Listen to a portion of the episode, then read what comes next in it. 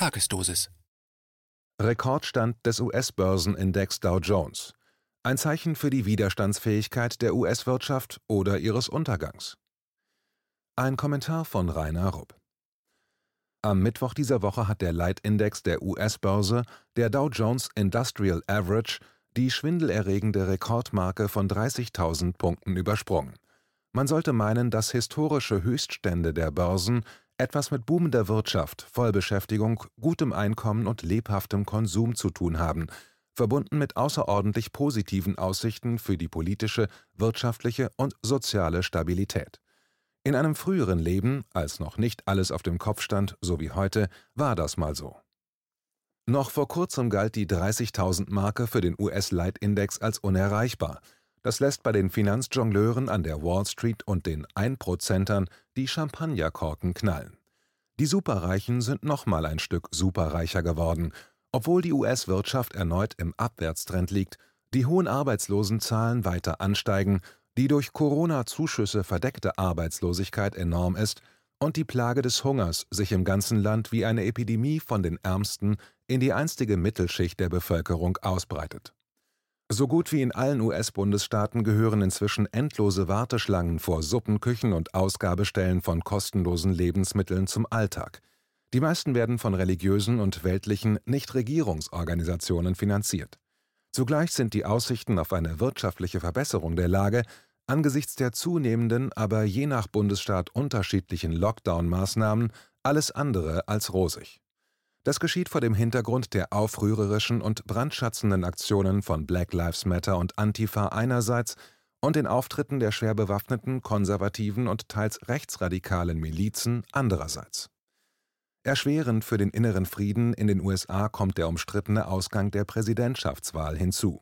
Dabei geht die republikanische Hälfte der US-Wähler inzwischen fest davon aus, dass der Sieg von Joe Biden nur durch massiven Wahlbetrug ermöglicht worden ist. Auch diese Entwicklung hat das Zeug, die Polarisierung beider Seiten weiter zu radikalisieren. Zusammen mit der sich weiter rapide vertiefenden Kluft zwischen der kleinen Zahl der sehr Reichen und der großen Zahl der sehr Armen verheißen die oben genannten Faktoren nichts Gutes für die politische und soziale Stabilität in den USA in den nächsten Jahren, egal unter welchem Präsidenten. Aber wie kommt es, dass vor diesem düsteren sozioökonomischen US-Ausblick der Dow Jones die Rekordmarke von 30.000 durchbrochen hat? Diese anscheinend paradoxe Entwicklung ist Teil der menschenfeindlichen Logik des aus den Fugen geratenen Finanzsystems, das nicht nur in den USA, sondern uns alle regiert.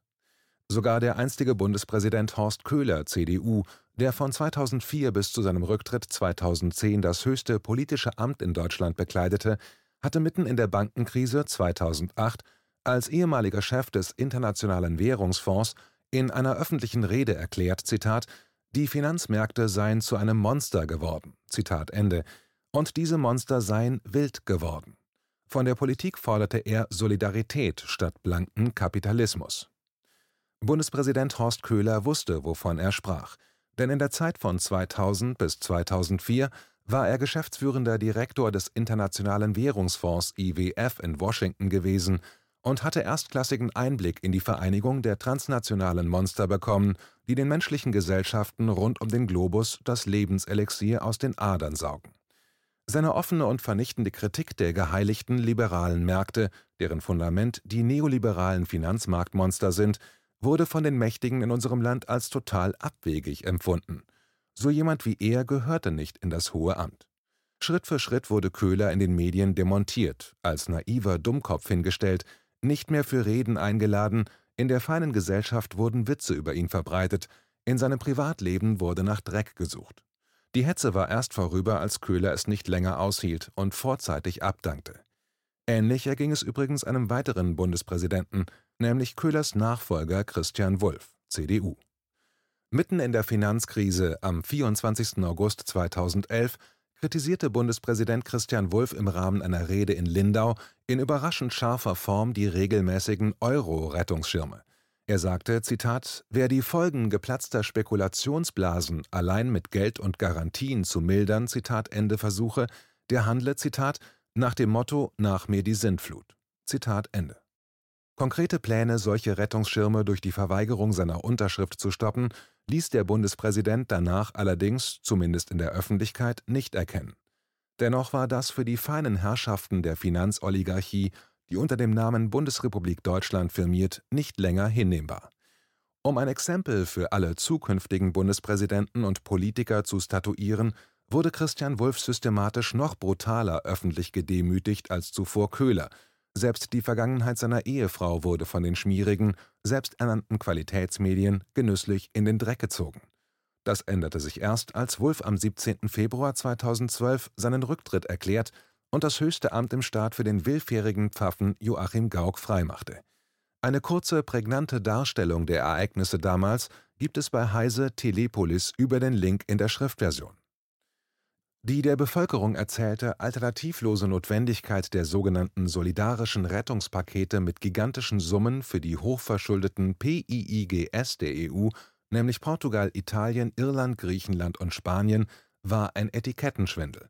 Denn die breiten Schichten der Bevölkerung dieser Länder, die in den wenigen Jahren seit Beginn der Krise total verarmt waren, haben von den Rettungsgeldern nichts gesehen.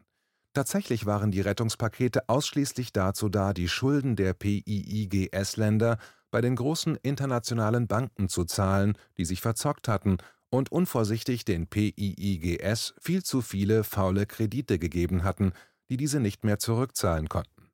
Diese faulen Kredite sollten jetzt durch die reicheren EU-Länder beglichen werden, und zwar mit allerlei Finanzierungsinstrumenten. Der deutsche Anteil an diesen neuen Schulden für die letztlich der deutsche Steuerzahler zur Kasse gebeten werden wird, liegt bei etwas unter 30 Prozent.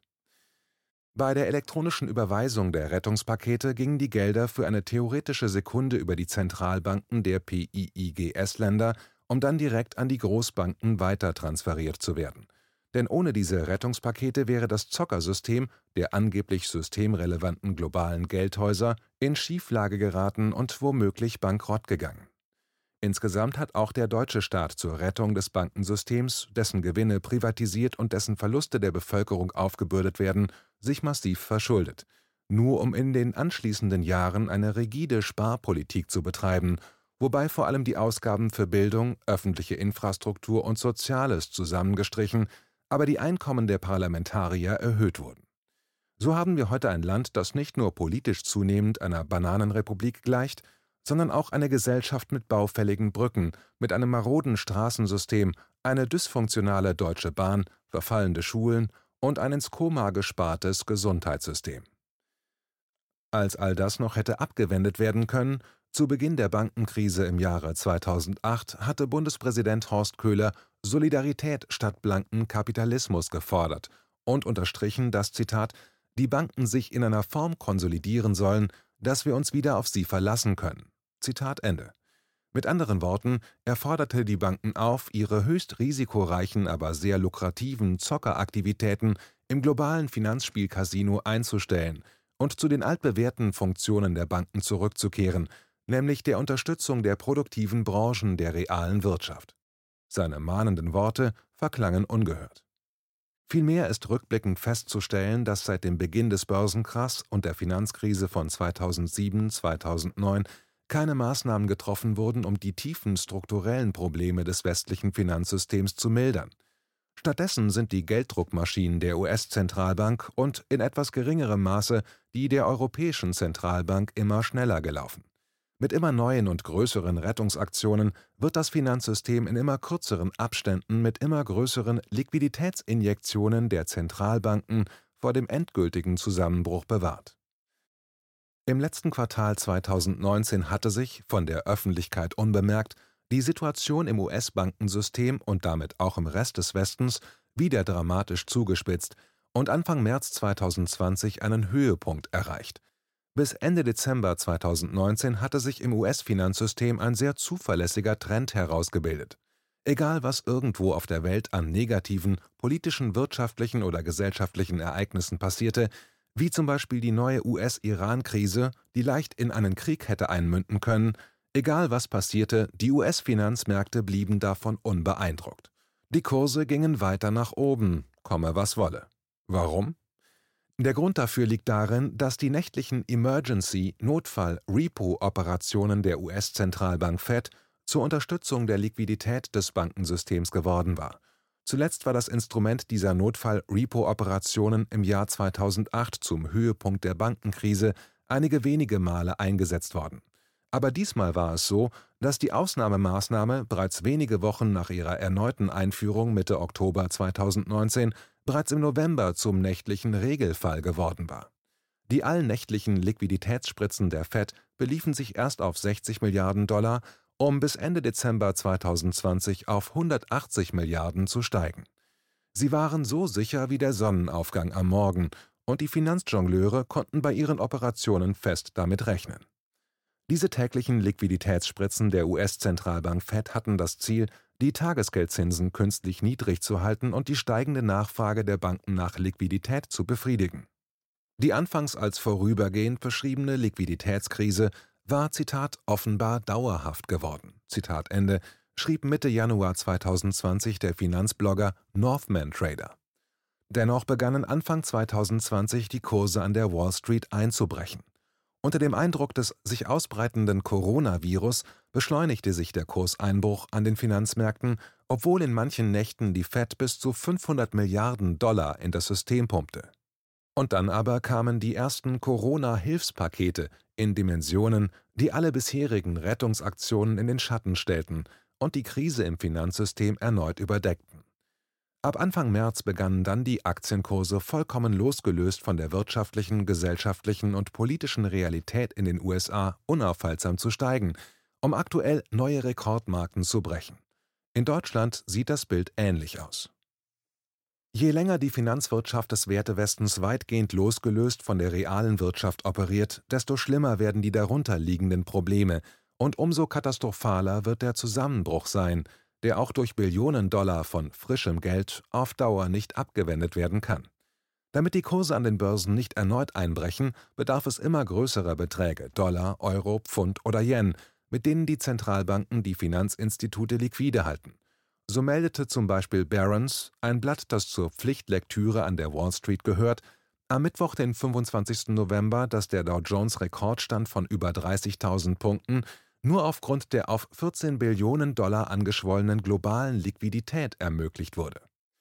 Von dieser Explosion der Geldvermehrung profitieren vor allen anderen die Aktienbesitzer und die Finanzbranche. In der zweiten Reihe hilft diese Entwicklung unter anderem den Versicherungen, aber auch privaten Pensionsfonds, die in Aktien investiert haben oder den Märkten für Luxusgüter und Immobilien. Für die Regierungspolitiker jeglicher Couleur ist das von großer Bedeutung – denn es hält genau die Leute bei guter Laune, die die eigentliche Macht im Staat haben und für die die Politiker die Regierung stellen. Bei der breiten Masse der Bevölkerung kommt von diesen Unsummen wenig oder gar nichts an. Denn das Geld, das die Zentralbanken in das Finanzsystem pumpen, wird nicht etwa für Investitionen in die darniederliegende reale Wirtschaft genutzt, in der reale Sachen und Dienstleistungen produziert werden und Arbeitsplätze auch für Leute geschaffen werden, die keine Computerexperten sind, Nein, das Geld wird fast ausschließlich für Finanztransaktionen genutzt, um aus Geld noch mehr Geld zu machen. Das aber ist realwirtschaftlich höchst unproduktiv. Zudem ist es eine gefährliche Entwicklung für die Volkswirtschaft insgesamt, denn wenn es risikoärmer und auch einfacher ist, in einem von der Zentralbank gegen Kurseinbrüche abgesicherten Finanzmarkt mit quasi zinsfreiem Geld sehr viel mehr Geld zu machen, warum soll dann noch jemand in die reale Wirtschaft investieren zum Beispiel in eine Fabrik mit all ihren Personalproblemen, geschäftlichen Unsicherheiten und wo zu allem Überfluss die Zinsen für Geschäftskredite weitaus höhere sind als für die Finanzgeschäfte. Dieses dekadente System hat selbst mit dem klassischen Kapitalismus und seiner Marktwirtschaft nichts mehr gemein, sondern die Finanzbranche besteht aus einer reinen Cliquenwirtschaft mit einer Scheindemokratie als Fassade, regiert von den Reichen, durch die Reichen, für die Reichen. Das ist der Pfad in den wirtschaftlichen Untergang. Selbst das bereits erwähnte Wall Street Blatt Barron's wunderte sich jüngst und fragte, ob die erstmalige Durchbrechung der 30.000-Marke durch den Dow Jones, Zitat, angesichts der globalen Unsicherheit infolge der Pandemie ein Beweis für die Stärke der amerikanischen Wirtschaft ist, oder ob dies nur die Macht der US-Notenbank widerspiegelt, Vermögenswerte zu manipulieren. Zitat Ende. Darin läge ein großer Unterschied, fährt Barron's fort, denn, Zitat, die eine Version erzählt eine Geschichte über die Widerstandsfähigkeit der US-Wirtschaft, die andere erzählt eine Geschichte über ihren Untergang. Zitat Ende